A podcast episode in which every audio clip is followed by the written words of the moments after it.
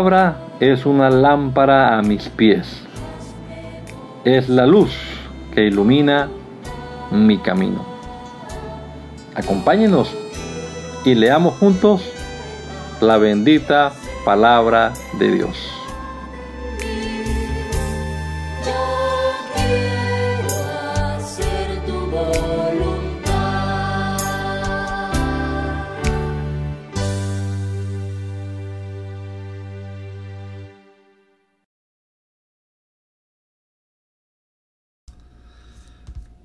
Te damos gracias, Señor Jesucristo, por permitirnos una vez más amanecer con este soplo de vida que nos conservas tú, Señor. Gracias por la vida, por la salud que disfrutamos y por permitirnos comenzar también nuestro día leyendo tu palabra, Señor. Gracias por la oportunidad que nos das, Señor, de meditar en ella y esperamos, soberano Dios, que tu Espíritu Santo nos dé el entendimiento necesario para comprenderla, para ponerla en práctica en nuestra vida, para vivir de acuerdo a tu voluntad, Señor. Danos sabiduría, danos entendimiento espiritual, Señor. Y que podamos, al leer tu palabra, entenderla, Señor Guíanos, Padre amado, en el nombre poderoso de Jesús te lo rogamos, Señor. Amén. Amén. Apocalipsis capítulo número 4, la nueva traducción viviente dice la palabra de Dios. Entonces mientras miraba vi una pequeña puerta abierta en el cielo, y la misma voz que había escuchado antes me habló como un toque de trompeta. La voz dijo, sube aquí y te mostraré lo que tiene que suceder después de esto. Al instante yo estaba en el espíritu y vi un trono en el cielo y a alguien sentado en él. El que estaba sentado en el trono brillaba como piedras preciosas, como el jaspe y la cornalina. El brillo de una esmeralda rodeaba el trono como un arco iris. Lo rodeaban 24 tronos en los cuales estaban sentados 24 ancianos. Todos vestían de blanco y tenían una corona de oro sobre la cabeza. Del trono salían relámpagos y estruendos de truenos. Delante del trono había siete antorchas con llamas encendidas. Esto es el Espíritu de Dios de siete aspectos. Delante del trono también había un mar de vidrio brillante, reluciente como el cristal. En el centro y alrededor del trono había cuatro seres vivientes, cada uno cubierto de ojos por delante y por detrás. El primero de estos seres vivientes era semejante a un león el segundo era como un buey, el tercero como una cara, tenía cara humana y el cuarto era como un águila en, vuelo. Cada uno de los seres vivientes tenía seis alas y las alas estaban totalmente cubiertas de ojos por dentro y por fuera. Día tras día y noche tras noche repetían, repiten continuamente, Santo, Santo, Santo es el Señor Dios Todopoderoso, el que siempre fue, que es y que aún está por venir.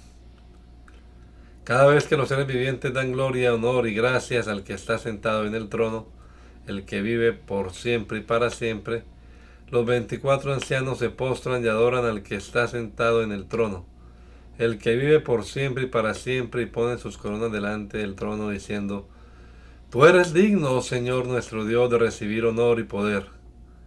Por pues tú creaste todas las cosas, y existen porque tú las creaste según tu voluntad.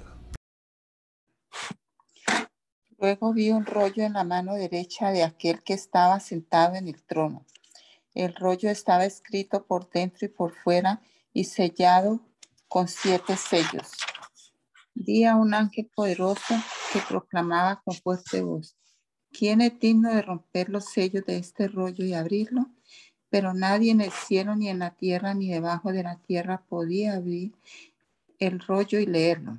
Entonces comencé a llorar amargamente porque no se encontraba a nadie digno de abrir el rollo y leerlo, pero uno de los veinticuatro ancianos me dijo, deja de llorar, mira, el león de la tribu de Judá, el heredero del trono de David, ha ganado la victoria. Él es digno de abrir el rollo y sus siete sellos.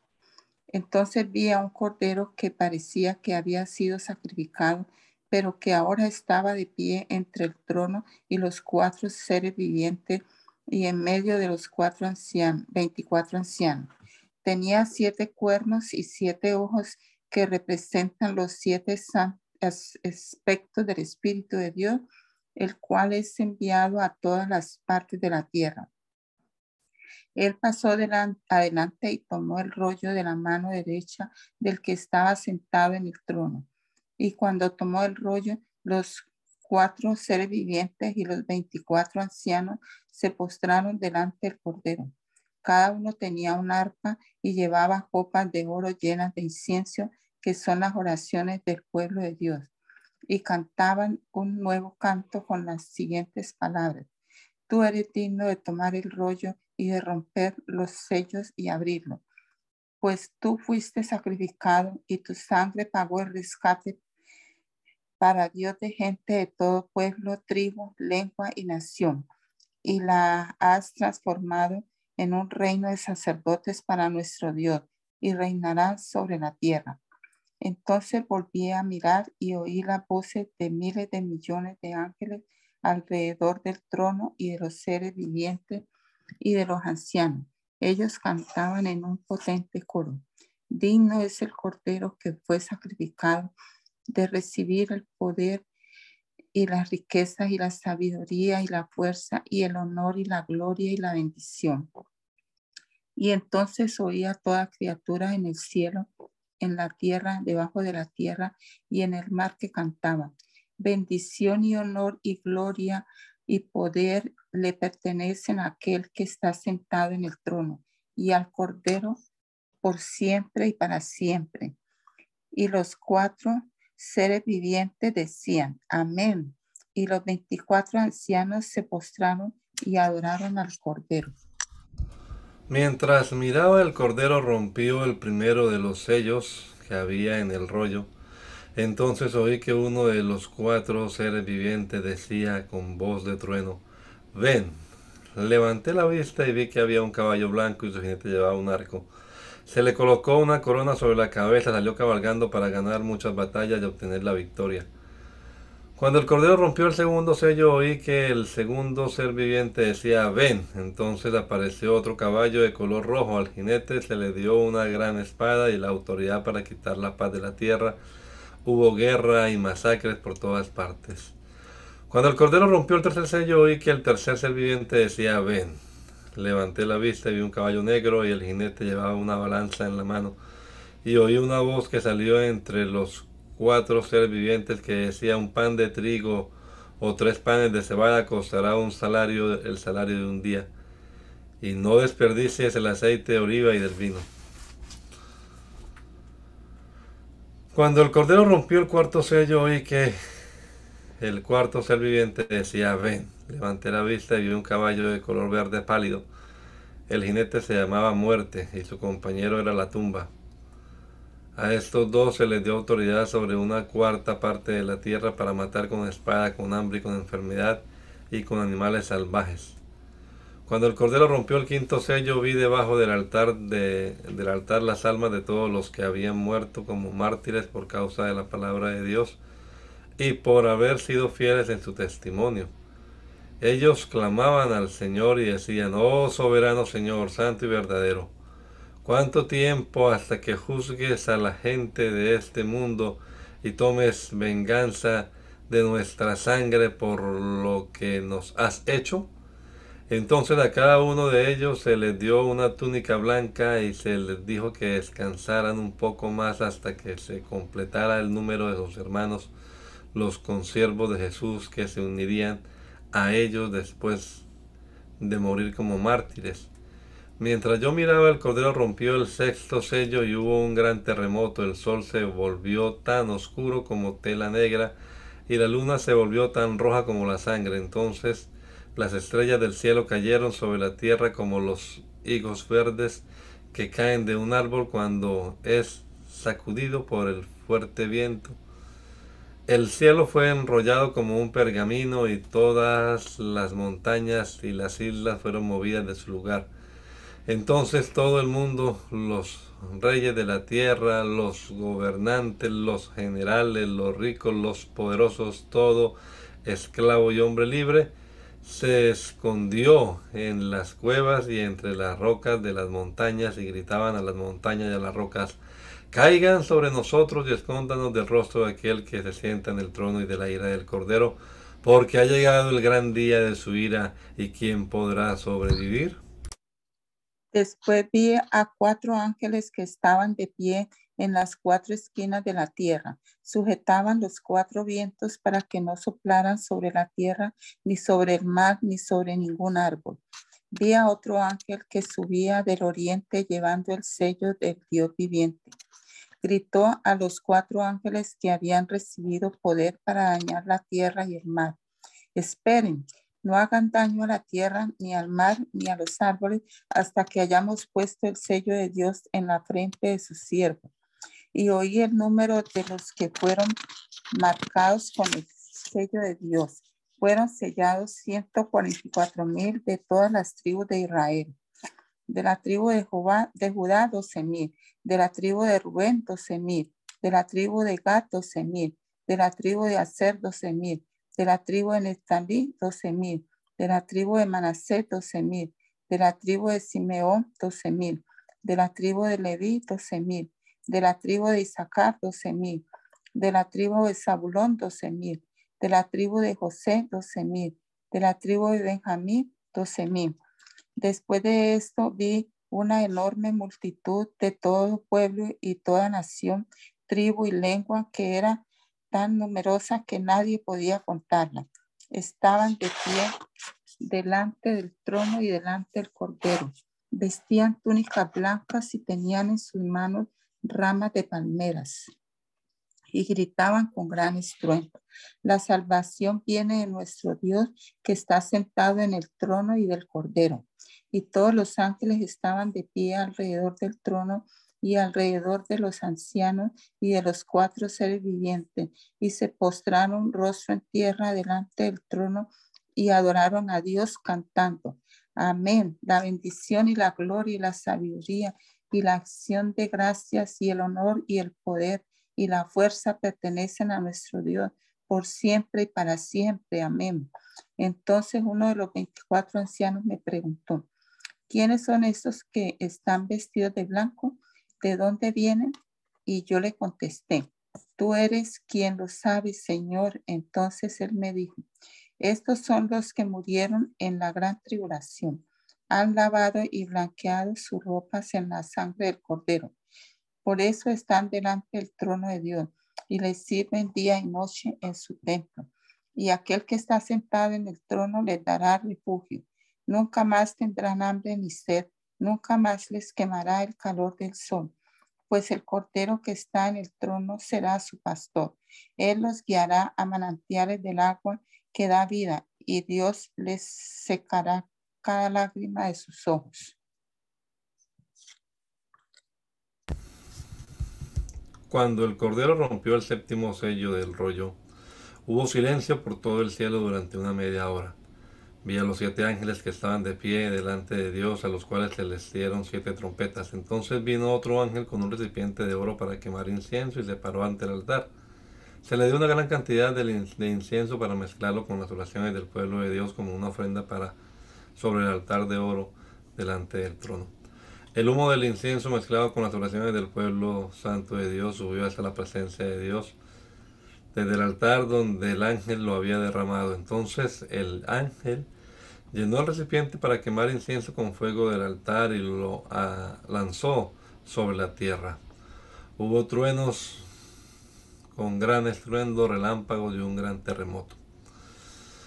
Entonces los siete ángeles con las siete trompetas se prepararon para hacerla sonar.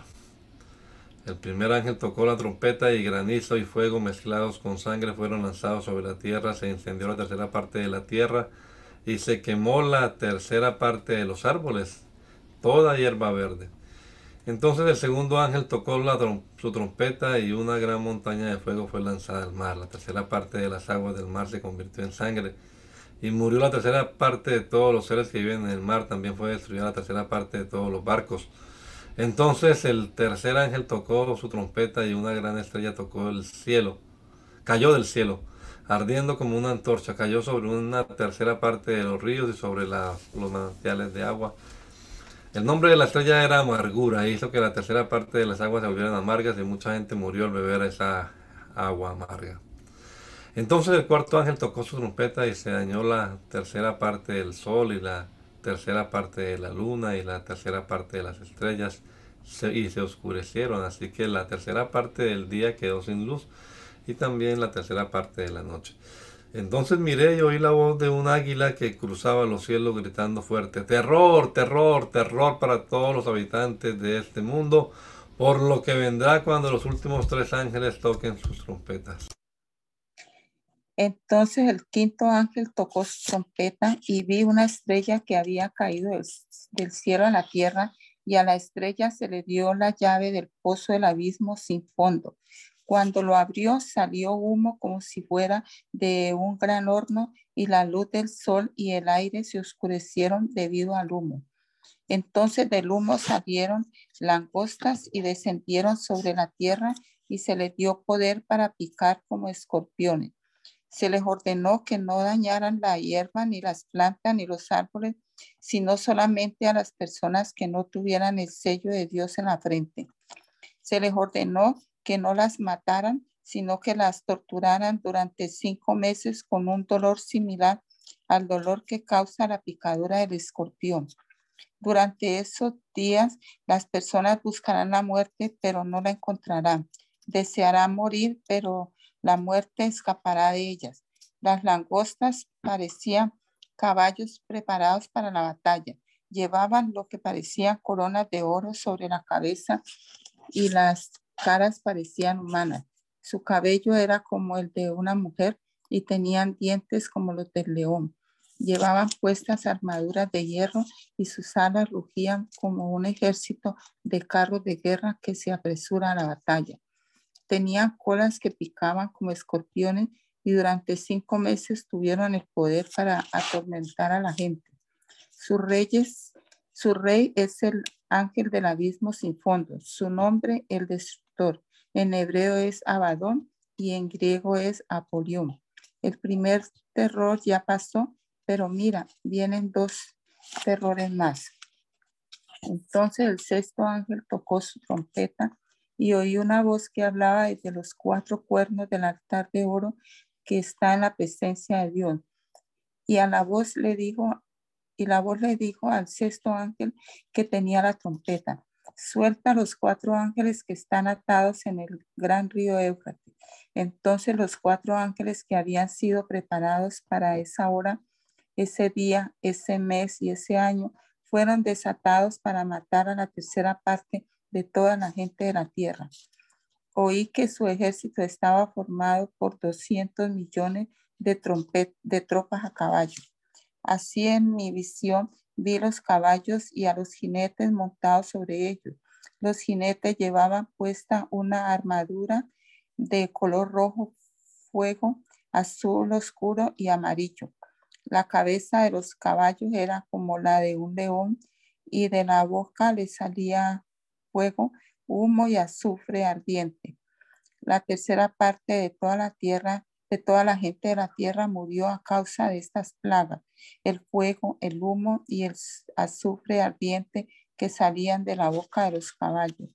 El poder de estos caballos estaba en la boca y en la cola, pues sus colas tenían cabezas como de serpiente con el poder para herir a la gente. Sin embargo, los que no murieron en esas plagas aún así rehusaron arrepentirse de sus fechorías y volverse a Dios. Siguieron rindiendo culto a demonios y a ídolos hechos de oro, plata, bronce, piedra y madera, ídolos que no pueden ni ver, ni oír, ni caminar. Esa gente no se arrepintió de sus asesinatos, ni de su brujería, ni de su inmoralidad sexual, ni de sus robos. Entonces vi a otro ángel poderoso que ascendía del cielo envuelto en una nube con un arco iris sobre su cabeza. Su cara brillaba como el sol y sus pies eran como columnas de fuego. Su cara brillaba como el sol y sus pies eran, ah, sí, como columnas de fuego. En la mano tenía un rollo pequeño que había sido abierto. Se paró con el pie derecho sobre el mar y el pie izquierdo sobre la tierra y dio un fuerte grito como el rugido de un león. Y cuando gritó, los siete truenos respondieron. Cuando hablaron los siete truenos, yo estuve a punto de escribir, pero oí una voz del cielo que decía, guarda en secreto lo que los siete truenos dijeron y no lo escribas. Entonces el ángel que vi de pie sobre el mar y sobre la tierra levantó la mano derecha hacia el cielo. Hizo un juramento en el nombre de aquel que vive por siempre y para siempre, quien creó los cielos y todo lo que hay en ellos, la tierra y todo lo que hay en ella, y el mar y todo lo que hay en él. El ángel dijo, ya no habrá más demora. Cuando el séptimo ángel toque su trompeta, el misterioso plan de Dios se cumplirá. Sucederá tal como él lo anunció a sus siervos, los profetas. Después la voz del cielo me habló de nuevo. Ve y toma el rollo abierto en la mano del ángel que está de pie sobre el mar y, mar y sobre la tierra. Así que me acerqué al ángel y le dije que me diera el pequeño rollo. Él me dijo, sí, tómalo y cómelo. Será dulce como la miel en tu boca, pero se volverá amargo en tu estómago. Entonces tomé el pequeño rollo de la mano del ángel wait, wait, no, estás bajando mucho. Ok. Em, de la mano del ángel y me lo comí. Eh, fue dulce en mi boca, pero cuando lo tragué, se volvió amargo en mi estómago. Entonces me, me fue dicho, tienes que volver a profetizar sobre muchos pueblos, naciones, lenguas y reyes. Luego me fue dada una vara para medir y me fue dicho, ve y mide el templo de Dios del altar y cuenta el número de los adoradores, pero no mides el atrio exterior porque ha sido entregado a las naciones, las cuales pisotearán la ciudad santa durante 42 meses. Mientras tanto yo daré poder a mis dos testigos y ellos se vestirán de tela áspera y profetizarán durante esos 1260 días. Estos dos profetas son los dos olivos y los dos candelabros que están delante del Señor de toda la tierra. Si alguien trata de hacerle daño, sale fuego de sus bocas y consume a sus enemigos. Así debe morir cualquier persona que intente hacerles daño. Ellos tienen el poder de cerrar los cielos para que no llueva durante el tiempo que profeticen. También tienen el poder para convertir los ríos y los mares en sangre y de azotar la tierra cuantas veces quieran con la, toda clase de plagas. Cuando los testigos hayan terminado de dar su testimonio, la bestia que sube del abismo sin fondo Declarará la guerra contra ellos y los conquistará y los matará, y sus cuerpos quedarán tendidos en la calle principal de Jerusalén. La ciudad, que simbólicamente se llama Sodoma y Egipto, la ciudad en la cual su Señor fue crucificado.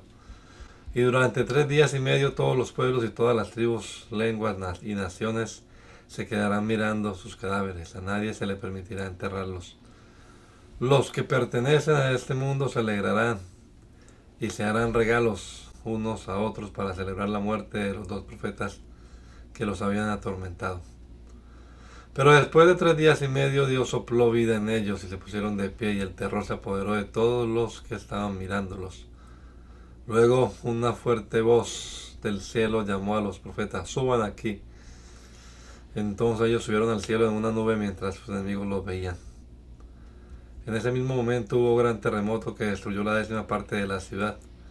Murieron 7.000 personas en el terremoto y todos los demás quedaron aterrorizados y se y le dieron la gloria al Dios del cielo. El segundo terror ya pasó, pero mira, el tercer terror viene pronto. Entonces el séptimo ángel tocó su trompeta y hubo fuertes voces que gritaban en el cielo. Ahora el mundo ya es de nuestro Señor y Jesucristo y Él reinará por siempre y para siempre. Los veinticuatro ancianos que estaban sentados en sus tronos delante de Dios y se postraron un rostro en tierra y lo adoraron diciendo, Te damos gracias, Señor Dios, el Todopoderoso, el que es y que siempre fue, porque ahora has tomado tu gran poder y has comenzado a reinar. Las naciones se llenaron de ira, pero ahora el tiempo de tu ira ha llegado. Es tiempo de juzgar a los muertos y de recompensar a tus siervos los profetas y también a tu pueblo santo y a los que temen tu nombre desde el menos importante hasta el más importante. Es tiempo de destruir a todos los que han causado destrucción en la tierra. Después se abrió en el cielo el templo de Dios y el arca de su pacto se podía ver dentro del templo. Salieron relámpagos, rugieron truenos y estruendos, y hubo un terremoto y una fuerte tormenta de granizo. Entonces fui testigo de un suceso de gran importancia en el cielo. Vi a una mujer vestida del sol con la luna debajo de los pies y una corona de dos estrellas sobre la cabeza. Estaba embarazada y gritaba a causa de los dolores de parto y de la agonía de dar a luz. Luego vi, luego fui testigo de otro suceso importante en el cielo. Vi a un gran dragón rojo con siete cabezas y diez cuernos y una corona en cada cabeza. Con la cola arrastró la tercera parte de las estrellas en el cielo y las arrojó a la tierra. Cuando la mujer estaba a punto de dar a luz, el dragón se paró delante de ella, listo para devorar al bebé en cuanto naciera. Ella dio a luz a un hijo que gobernaría a todas las naciones con vara de hierro. Al dragón le arrebataron el hijo y lo llevaron hasta Dios y su trono. Y la mujer huyó al desierto donde Dios había preparado un lugar para que la cuidaran durante 1260 días. Entonces hubo guerra en el cielo. Miguel y sus ángeles lucharon contra el dragón y sus ángeles. El dragón perdió la batalla y él y sus ángeles fueron expulsados del cielo. Este gran dragón, la serpiente antigua llamada Diablo o Satanás, el que engaña al mundo entero, fue lanzado a la tierra junto con todos sus ángeles. Luego oí una voz que resonaba por todo el cielo. Por fin han llegado la salvación y el poder, el reino de nuestro Dios y la autoridad de Jesucristo, pues el acusador de nuestros hermanos, el que los acusa delante de nuestro Dios día y noche, ha sido lanzado a la tierra. Ellos lo han vencido por medio de la sangre del cordero y por el testimonio que dieron, y no amaron tanto la vida como para tenerle miedo a la muerte.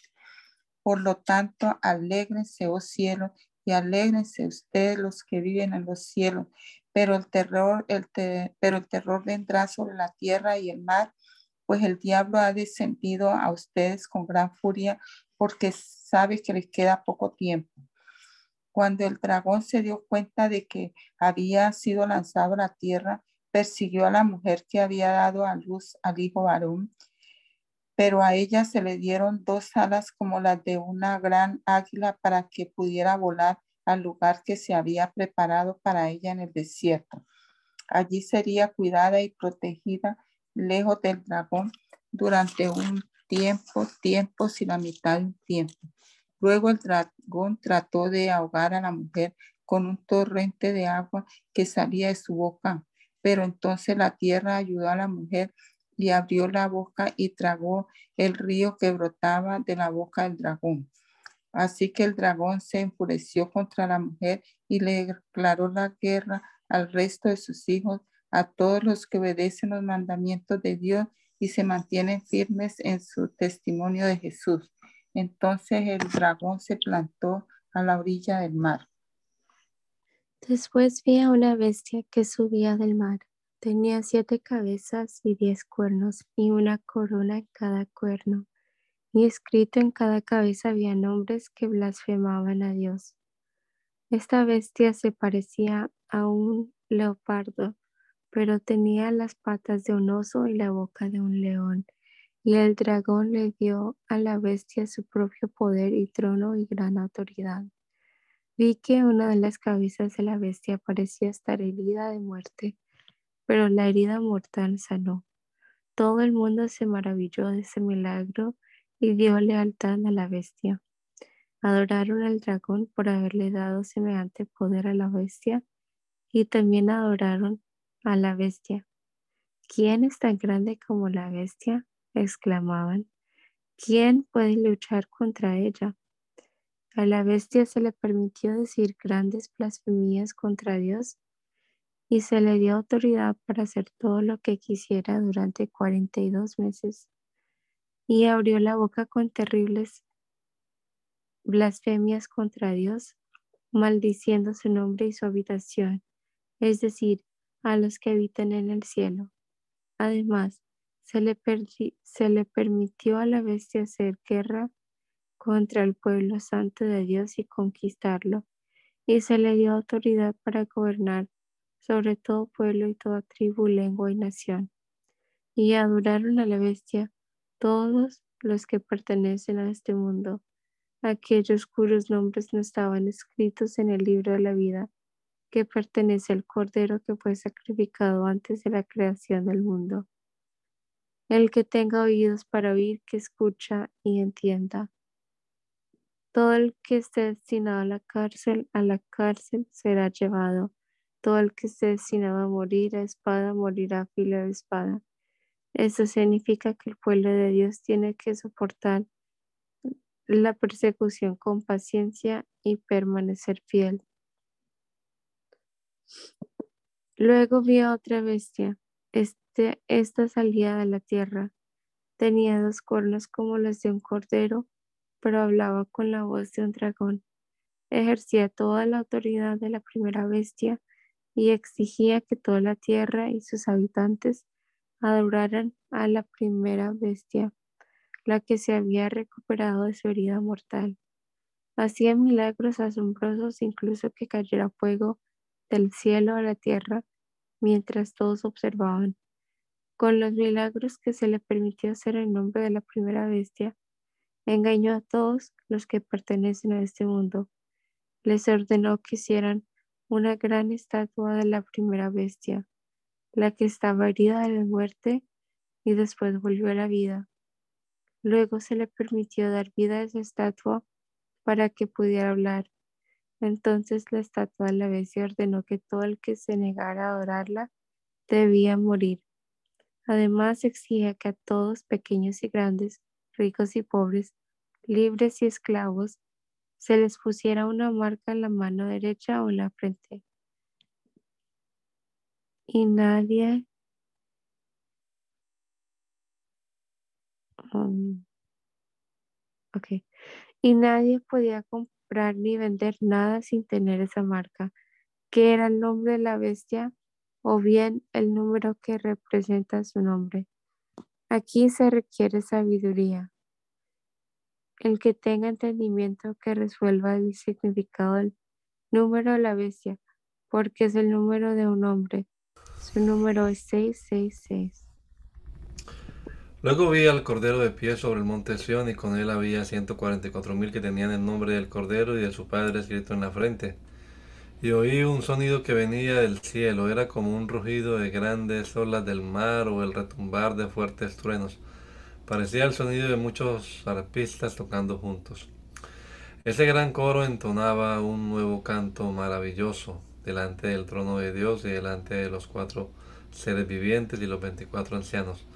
Nadie podía aprender ese canto aparte de los 144.000 que habían sido rescatados de la tierra. Ellos se han mantenido tan puros como vírgenes y son los que siguen al Cordero donde quiera que van. Han sido comprados de entre los pueblos de la tierra como ofrenda especial para Dios y para el Cordero. Ellos no han dicho mentiras y son intachables.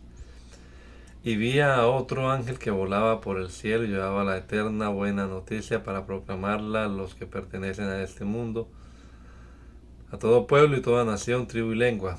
Teman a Dios, gritaba. Denle gloria a Él porque ha, llegado el tiempo en que ocupe su lugar como juez. Adoren al que hizo los cielos y la tierra, el mar y todos los manantiales de agua. Luego otro ángel lo siguió por el cielo mientras gritaba, Babilonia ha caído. Cayó esa gran ciudad porque, ha, porque hizo que todas las naciones del mundo bebieran del vino de su apasionada inmoralidad. Después un tercer ángel lo siguió mientras gritaba, todo el que adore a la bestia y a su estatua o acepte su marca en la frente o en la mano tendrá que beber el vino de la ira de Dios, que se ha servido sin diluir en la copa del furor de Dios. Ellos serán atormentados con fuego y azufre ardiente en presencia de los ángeles santos y del Cordero. El humo de su tormento subirá por siempre jamás y no tendrán alivio ni de día ni de noche porque adoraron la bestia y a su estatua aceptando la marca de su nombre. Esto significa que el pueblo de Dios tiene que soportar la persecución con paciencia, obedeciendo sus mandamientos y manteniendo la fe en Jesús. Y oí una voz del cielo que decía, escribe lo siguiente, benditos son los que de ahora en adelante mueran en el Señor. El Espíritu dice, sí, ellos son de verdad benditos porque descansarán de su arduo trabajo, pues sus buenas acciones los siguen. Entonces vi una nube blanca y sentado en la nube estaba alguien parecido al Hijo del Hombre. Tenía una corona de oro en la cabeza y en la mano una hoz afilada. Entonces vino otro ángel desde el templo y le gritó al que estaba sentado en la nube, da rienda suelta a la hoz, porque ha llegado el tiempo para cosechar. Ya está madura la cosecha en la tierra. Y el que estaba sentado en la nube pasó la hoz sobre la tierra y toda la tierra fue cosechada. Después vino otro ángel desde el templo que está en el cielo y él también tenía una hoz afilada. Luego otro ángel que tenía gran poder para destruir con fuego vino desde el altar y le gritó al ángel que tenía la hoz afilada, pasa ahora tu hoz junto a los racimos de los viñedos de la tierra porque las uvas ya están maduras para el juicio. Así que el ángel pasó su hoz sobre la tierra y echó las uvas en el lagar de la ira de Dios.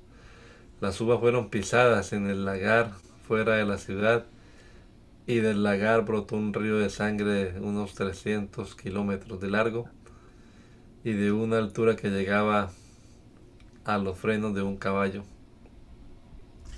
Luego vi en el cielo otro maravilloso suceso de gran importancia. Siete ángeles sostenían las últimas siete plagas que completarían la ira de Dios. Vi delante de mí algo que parecía un mar de cristal mezclado con fuego. Sobre este mar estaban de pie todos los que habían vencido a la bestia, a su estatua y al número que representa su nombre. Todos tenían arpas que Dios les había dado y entonaban el canto de Moisés, siervo de Dios, y el canto del Cordero. Grandes y maravillosas son tus obras, Oh Señor Dios todo, el Todopoderoso, justos y verdaderos son tus caminos, oh Rey de las naciones. ¿Quién no te temerá, Señor, y glorificará tu nombre? Pues solo tú eres santo.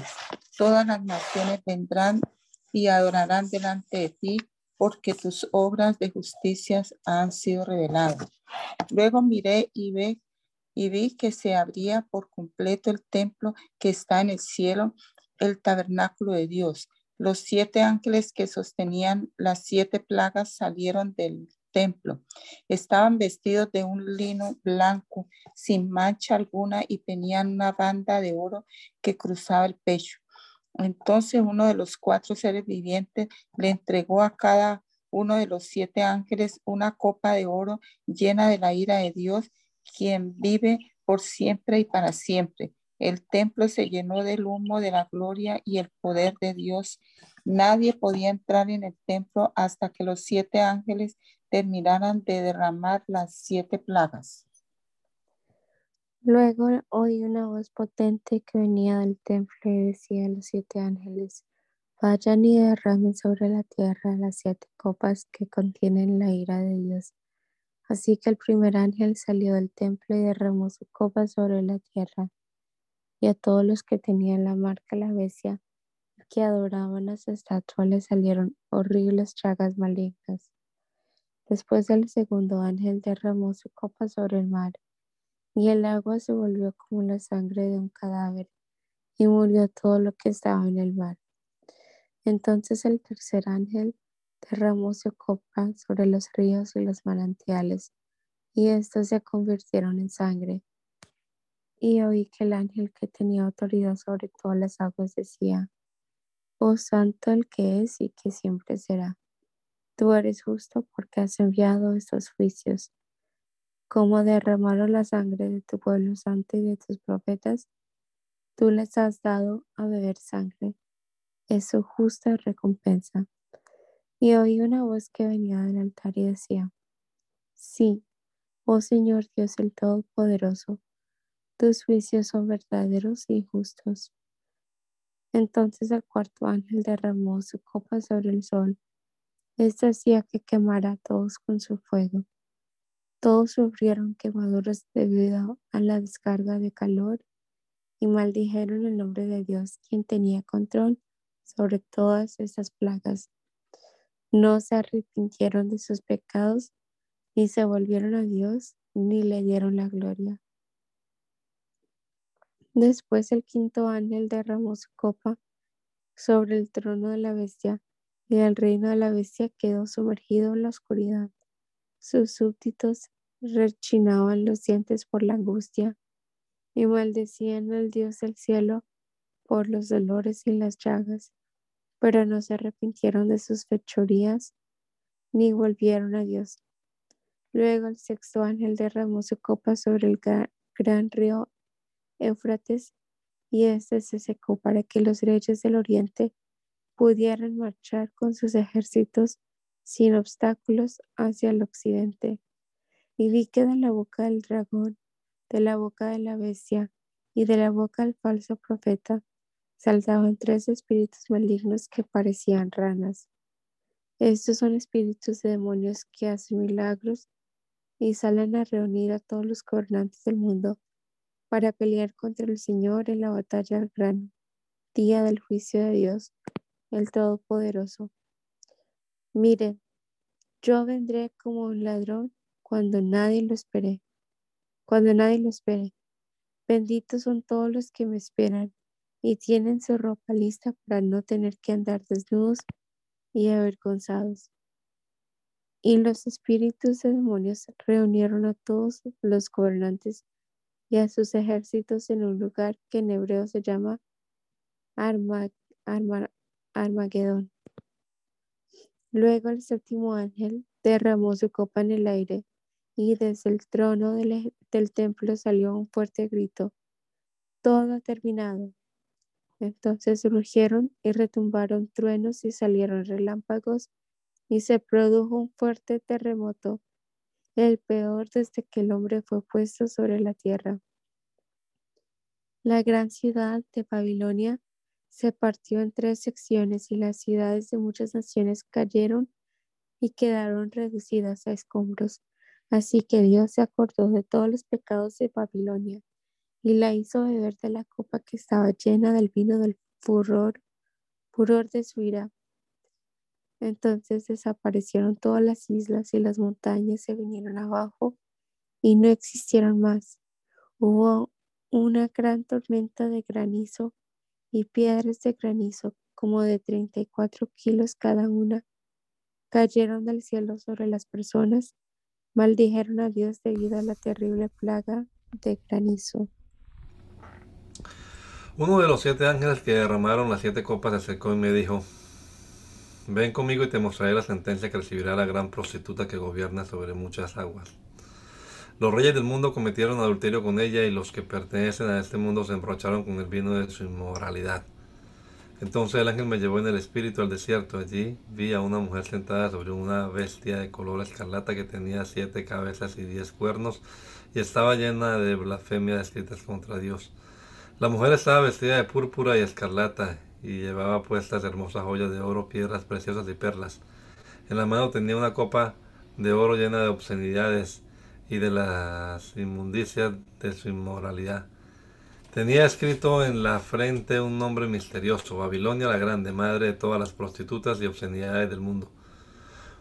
Pude ver que ella estaba borracha, borracha de la sangre del pueblo santo de Dios, es decir, de los que testificaron de Jesús, y me quedé mirándola totalmente asombrado.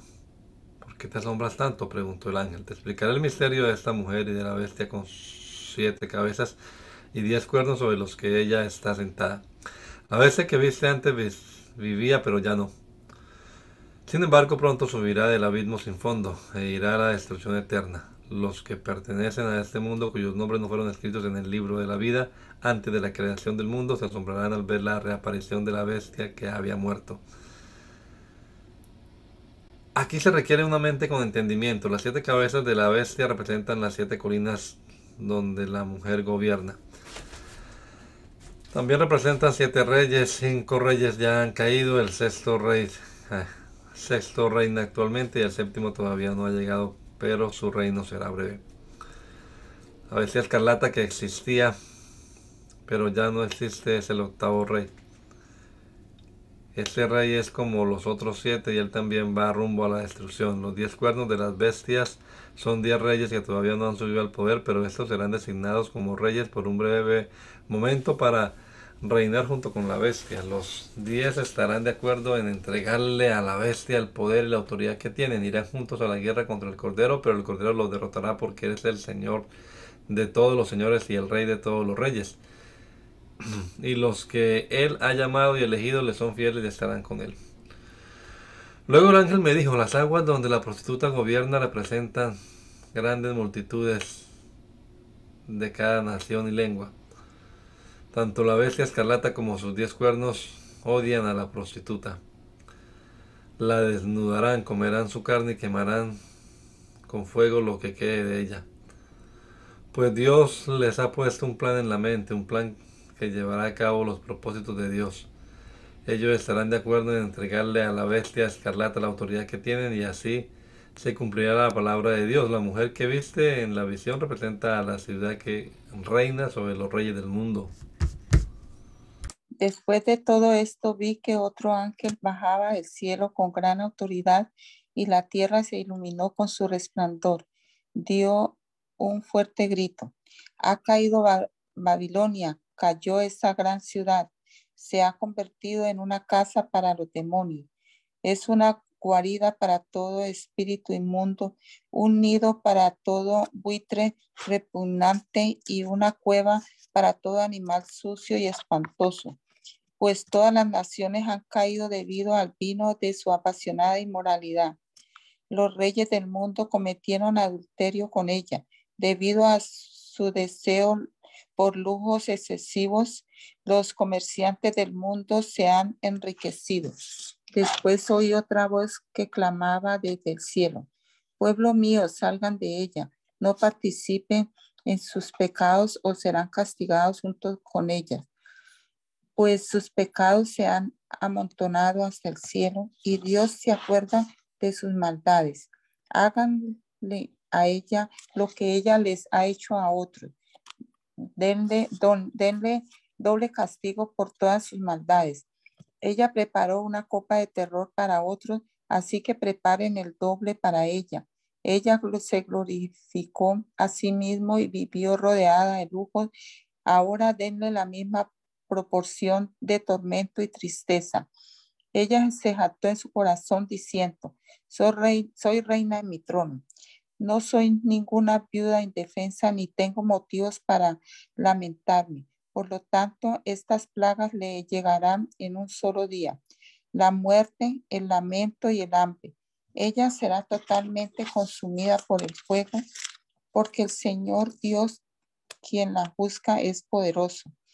Y los reyes del mundo que cometieron adulterio con ella y disfrutaron de todo su lujo, se lamentarán por ella cuando vean el humo que sube de sus restos carbonizados. Aterrorizados por su gran tormento, los reyes del mundo se mantendrán a distancia y clamarán, qué terrible, qué terrible para ti, oh Babilonia, tu gran ciudad. Eh, en un solo instante, el juicio de Dios cayó sobre ti. Comerciantes del mundo llorarán y se lamentarán por ella porque ya no queda nadie que les compre sus mercaderías. Ella compró grandes cantidades de oro, plata, joya y perlas, linos de la más alta calidad, púrpura, seda y tela de color escarlata, objetos hechos con la fragante madera de alerce, artículos de marfil y objetos hechos con madera costosa y bronce, hierro y mármol. También compró canela, especias, especias aromáticas, mirra, incienso, vino, aceite de oliva, harina refinada, trigo, ganado, ovejas, caballos, carretas y cuerpos, es decir, esclavos humanos. De las delicias que tanto amabas ya no queda nada, claman los comerciantes. Todos sus lujos y el esplendor se han ido para siempre y ya nunca volverán a ser tuyos. Los comerciantes que se enriquecieron vendiéndole esas cosas se mantendrán a distancia, aterrados por el gran tormento de ellos. Llorarán y clamarán. Qué terrible, qué terrible para esa gran ciudad. Ella se vestía de púrpura de la más alta calidad y lino escarlata, adornada con oro, piedras preciosas y perlas.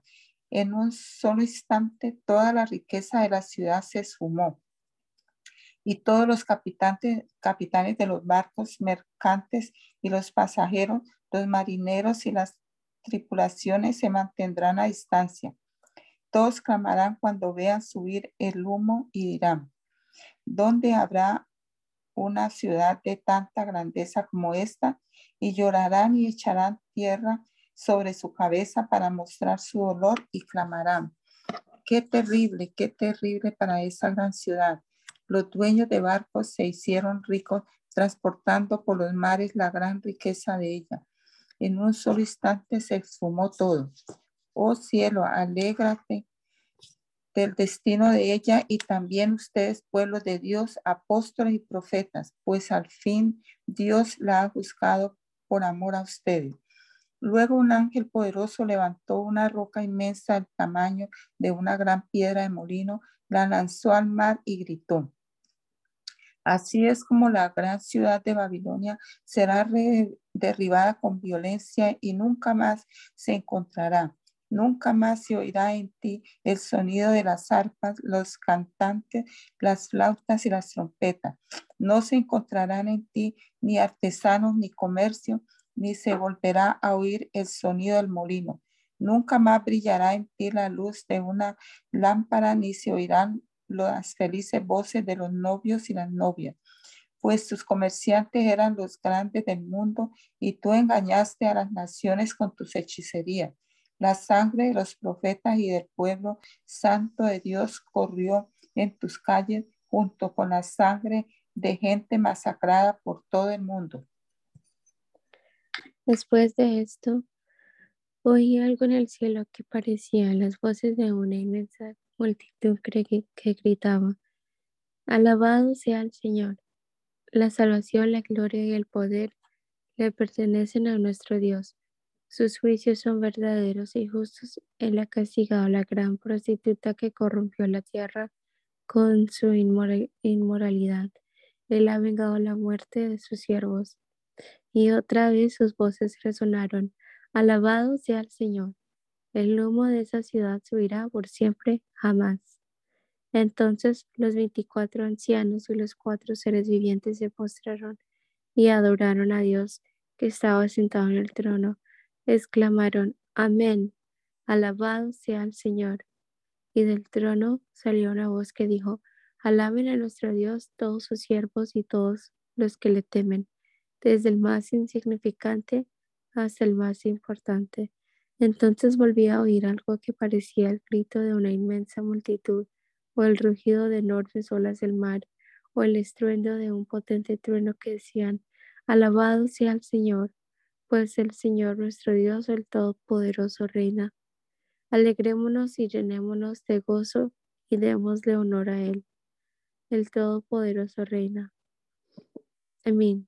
Porque el tiempo ha llegado para la boda del Cordero y su novia se ha preparado. A ella se le ha conocido, concedido vestirse del lino blanco y puro de la más alta calidad, pues el lino de la más alta calidad representa las buenas acciones del pueblo santo de Dios. Y el ángel me dijo, escribe esto, benditos son los que están invitados a la cena de la boda del Cordero. Y añadió, estas son palabras verdaderas que provienen de Dios. Entonces me postré a sus pies para adorarlo, pero me dijo, no, no, no me adores a mí. Yo soy un siervo de Dios como tú y tus hermanos que dan testimonio de su fe en Jesús. Adora únicamente a Dios, porque la esencia de la profecía es dar un claro, un claro testimonio de Jesús. Entonces vi el cielo abierto y había allí un caballo blanco. Su jinete se llamaba fiel y verdadero, porque juzga con rectitud y hace una guerra justa. Sus ojos eran como llamas de fuego y llevaba muchas coronas en la cabeza. Tenía escrito un nombre que nadie entendía excepto él mismo. Llevaba puesta una túnica bañada de sangre y su título era La palabra de Dios. Los ejércitos del cielo vestidos de lino blanco y puro de la más alta calidad los seguían en caballos blancos. De su boca salía una espada afilada para derribar a las naciones. Él les gobernará con vara de hierro y desatará el furor de la ira de Dios, el Todopoderoso, como el jugo que corre del lagar. En la túnica, a la altura del muslo, estaba escrito el título Rey de todos los reyes y Señor de todos los señores. Después vi a un ángel parado en el sol que les gritaba a los buitres que volaban en lo alto de los cielos, vengan, reúnanse para el gran banquete, banquete que Dios ha preparado, vengan y coman la carne de los reyes, los generales y los fuertes guerreros, la de los caballos y sus jinetes y la de toda la humanidad tanto esclavos como libres, tanto pequeños como grandes. Después vi a la bestia y a los reyes del mundo y sus ejércitos, todos reunidos para luchar contra el que está sentado en el caballo y contra su ejército.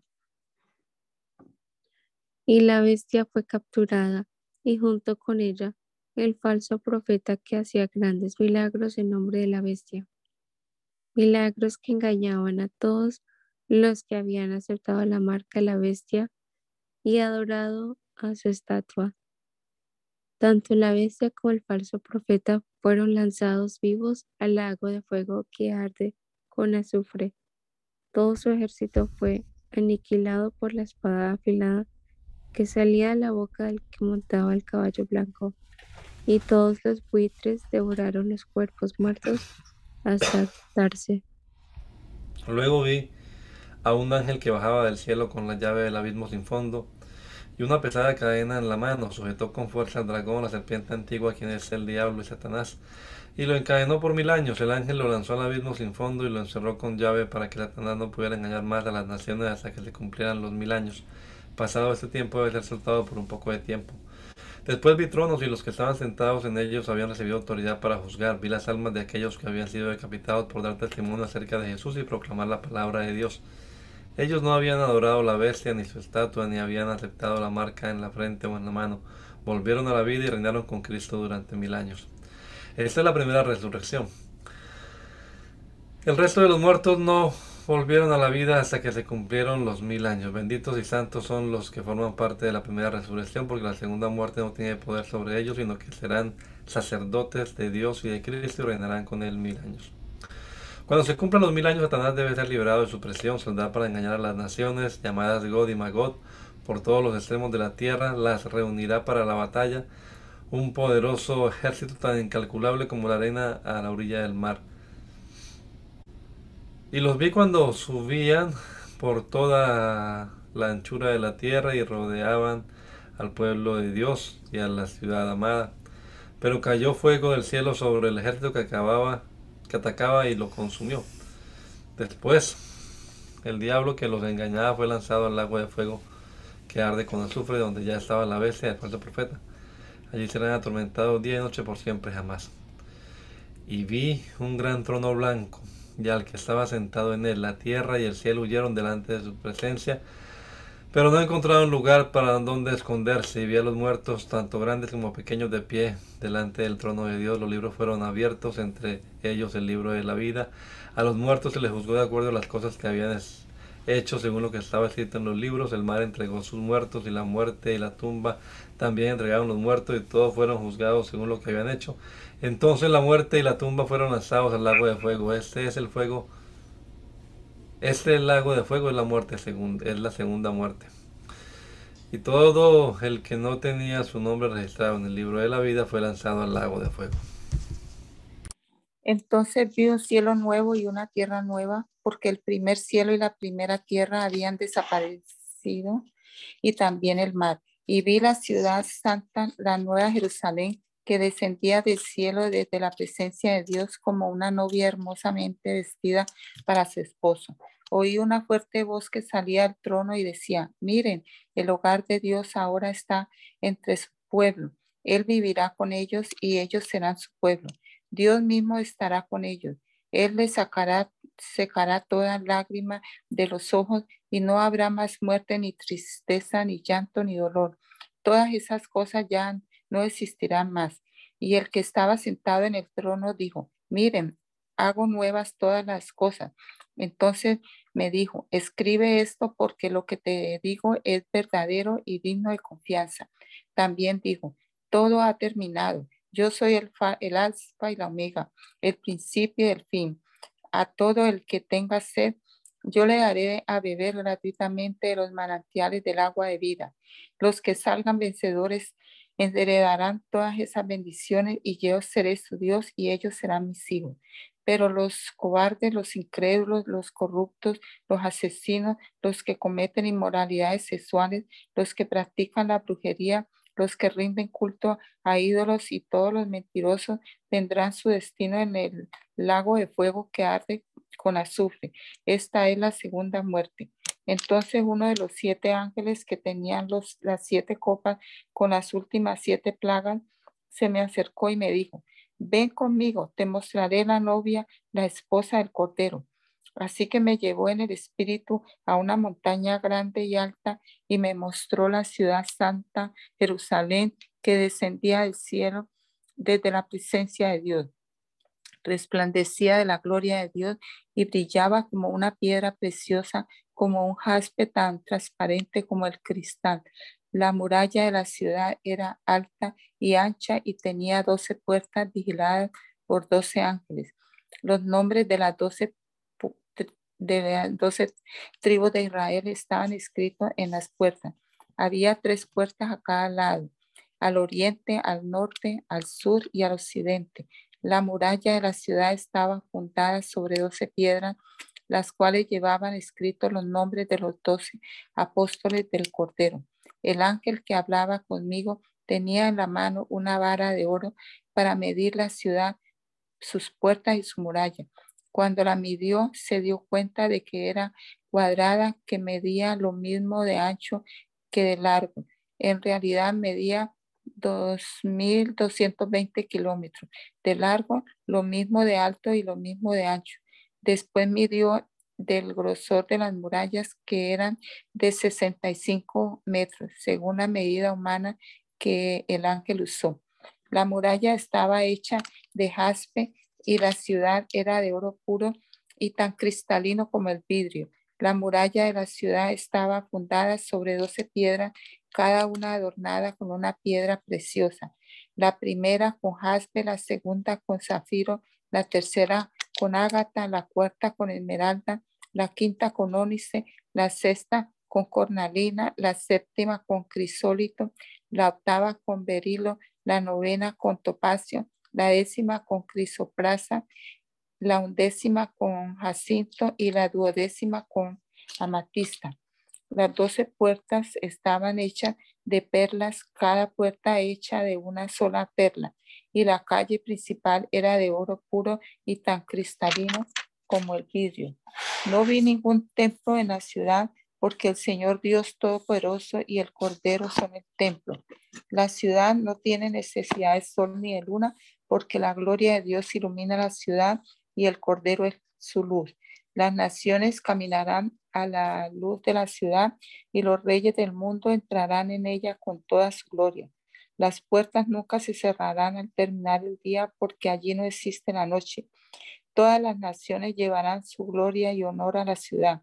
No se permitirá la entrada a ninguna cosa mala, ni tampoco a nadie que practique la idolatría y el engaño. Solo podrán entrar los que tengan su nombre escrito en el libro de la vida del Cordero.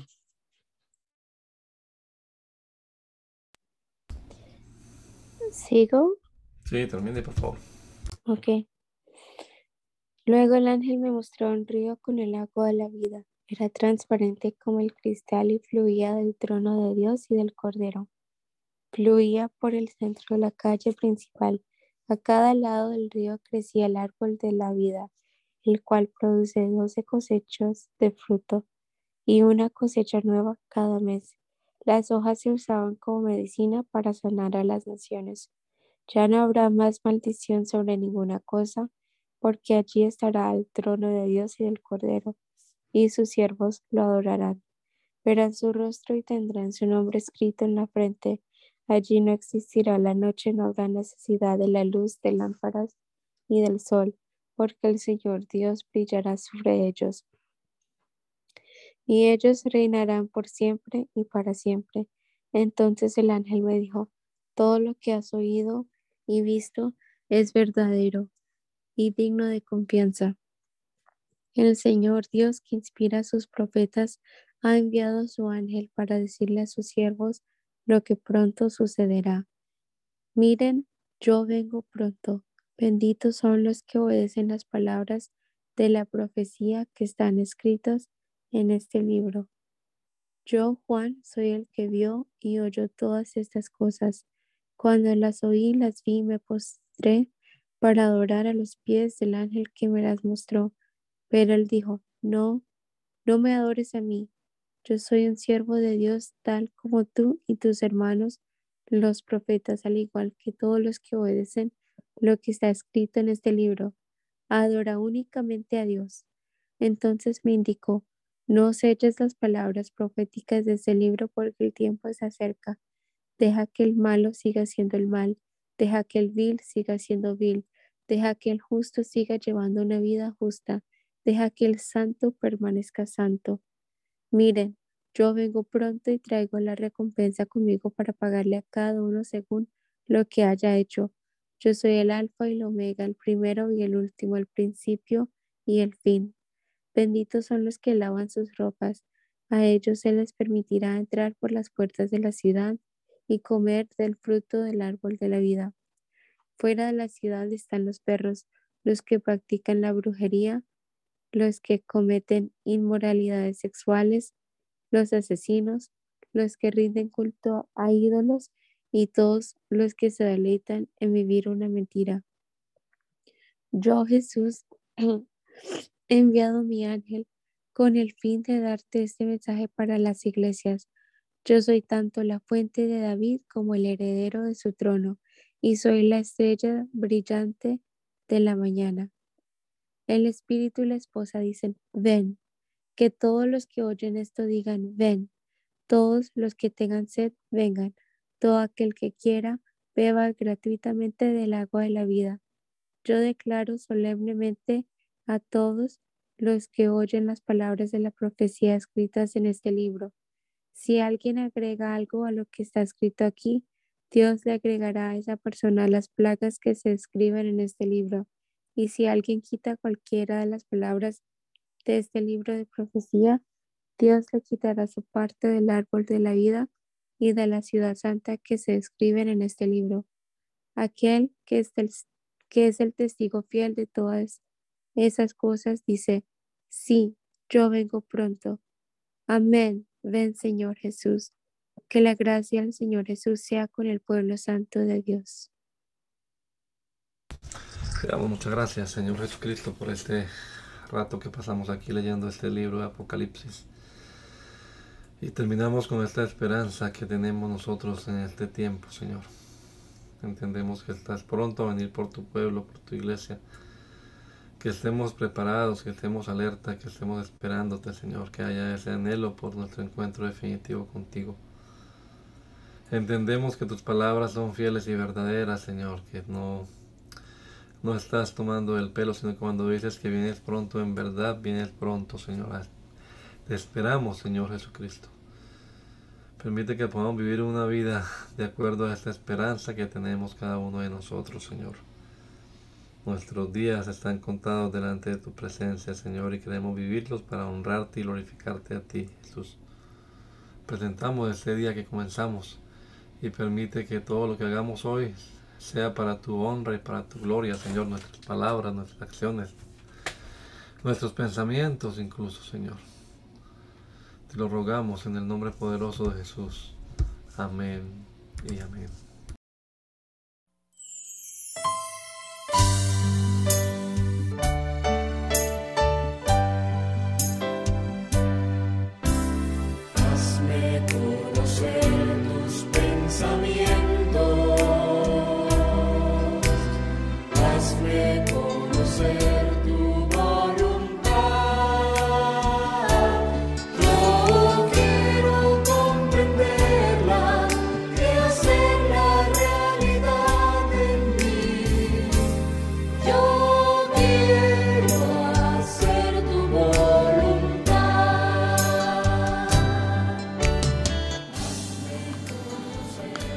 El mandamiento es lámpara y la enseñanza es luz.